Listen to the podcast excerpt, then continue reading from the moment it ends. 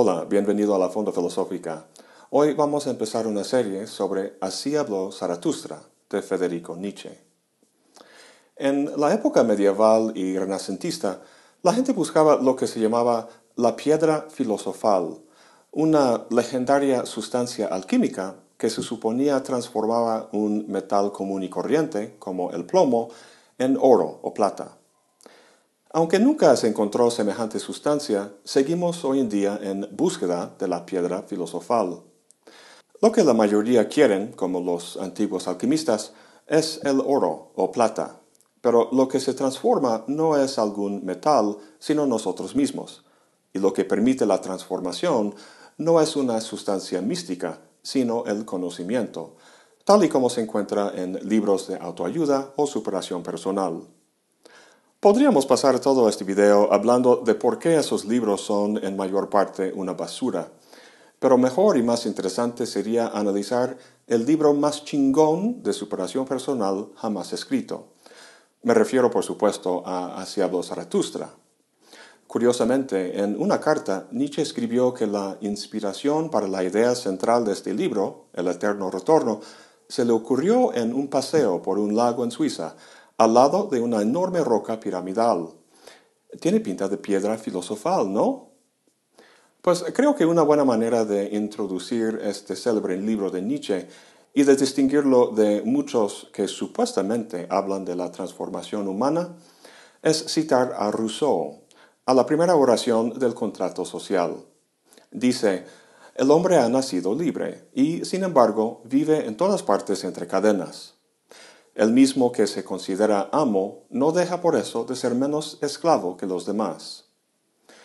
Lo que todos esos libros de autoayuda te enseñan es cómo ser amo, es decir, tener dinero y poder. Pero con eso, como dice Rousseau, no hacen más que extender guirnaldas de flores sobre las cadenas de uno. Cambiando la metáfora, aunque la jaula sea dorada, sigue siendo una jaula. Nietzsche no es el único filósofo que ha diagnosticado alguna condición negativa del hombre y que ha mostrado cómo transformar esa condición o salir de ella. Tenemos un ejemplo en el mismo Rousseau, también en La República de Platón y la Alegoría de la Caverna, en la Ética de Spinoza, en Marx y su noción de que la religión es el opio de las masas, e incluso en la misma religión, el mensaje del cristianismo.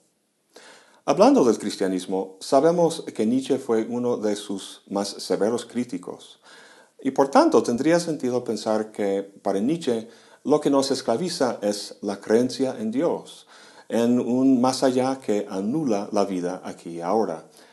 Esto sin duda es parte de la patología del hombre moderno. En Así habló Zaratustra vuelve a hablar de la muerte de Dios, tema que tocó por primera vez el año anterior en La Gaia Ciencia. Si ya viste mis dos videos sobre este tema, recordarás que en la sección 125 un hombre loco iba gritando que Dios ha muerto. Había varios por ahí que no creían en Dios y se burlaban de ese loco.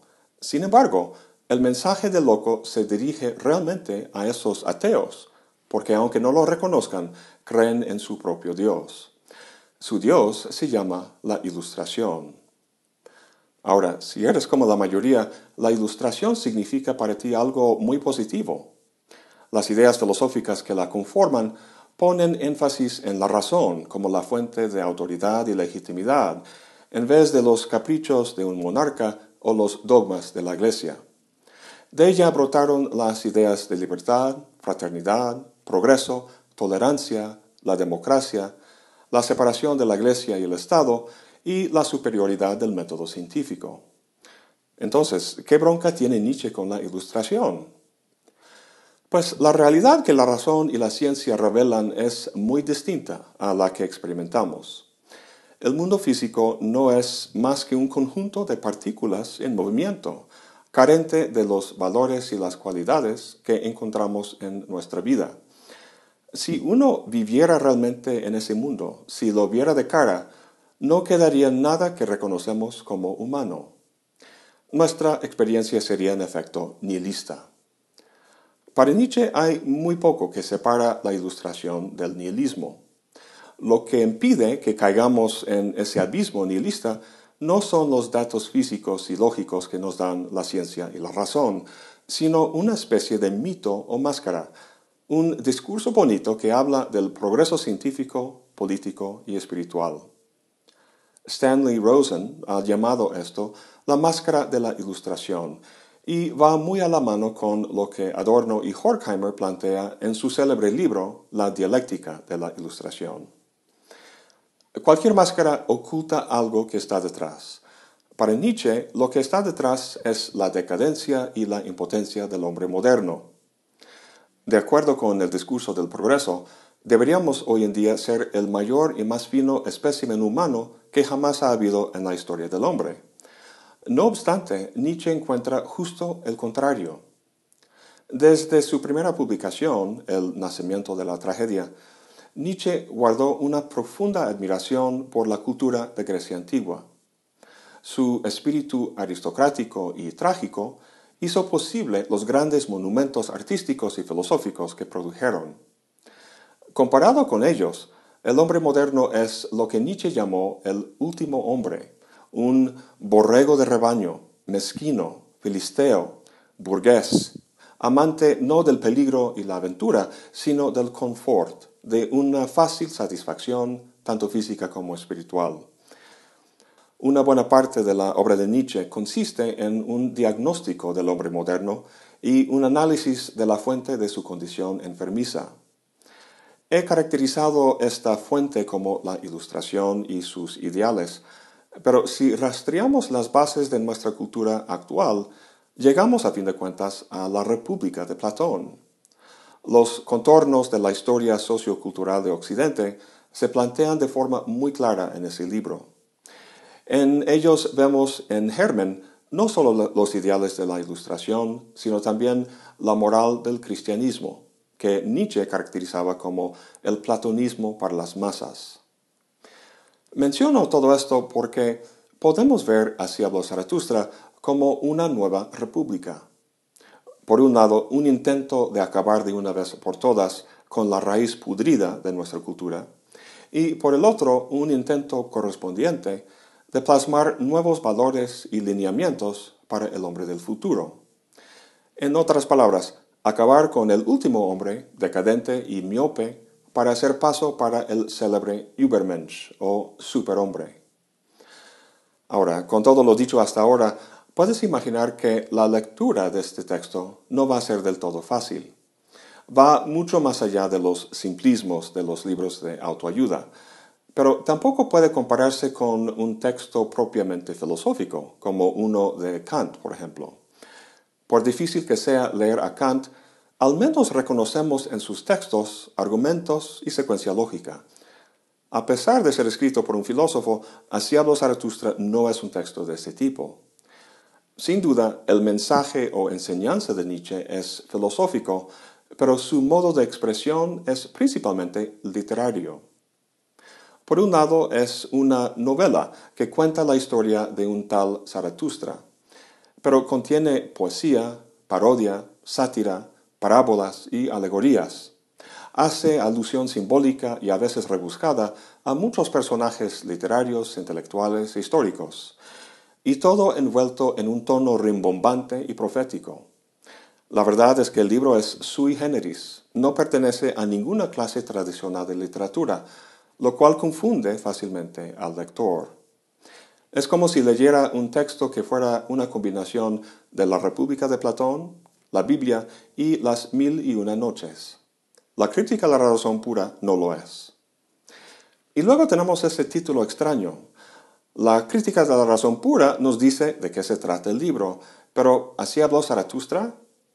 Pues el así habló viene obviamente de la Biblia. En muchas partes el narrador dice, así habló el Señor, lo cual cierra y da legitimidad a una enseñanza. Pues Nietzsche también tiene una enseñanza en este libro, y uno de sus mayores problemas va a ser cómo comunicarla. Su protagonista empieza con el estilo profético y autoritario de la Biblia, pero pronto lo rechaza por razones que veremos. Entonces, el así habló en el título hace referencia a este problema de comunicación. Y luego está el nombre de su protagonista, Zaratustra. Está claro que ese nombre no viene de la Biblia. De hecho, es el nombre de un personaje religioso de Persia que vivió unos mil años antes de Cristo. En persa su nombre es Zaratustra, pero los griegos transcribieron su nombre como Zoroastro, y es por eso que la religión que fundó se llama el zoroastrismo.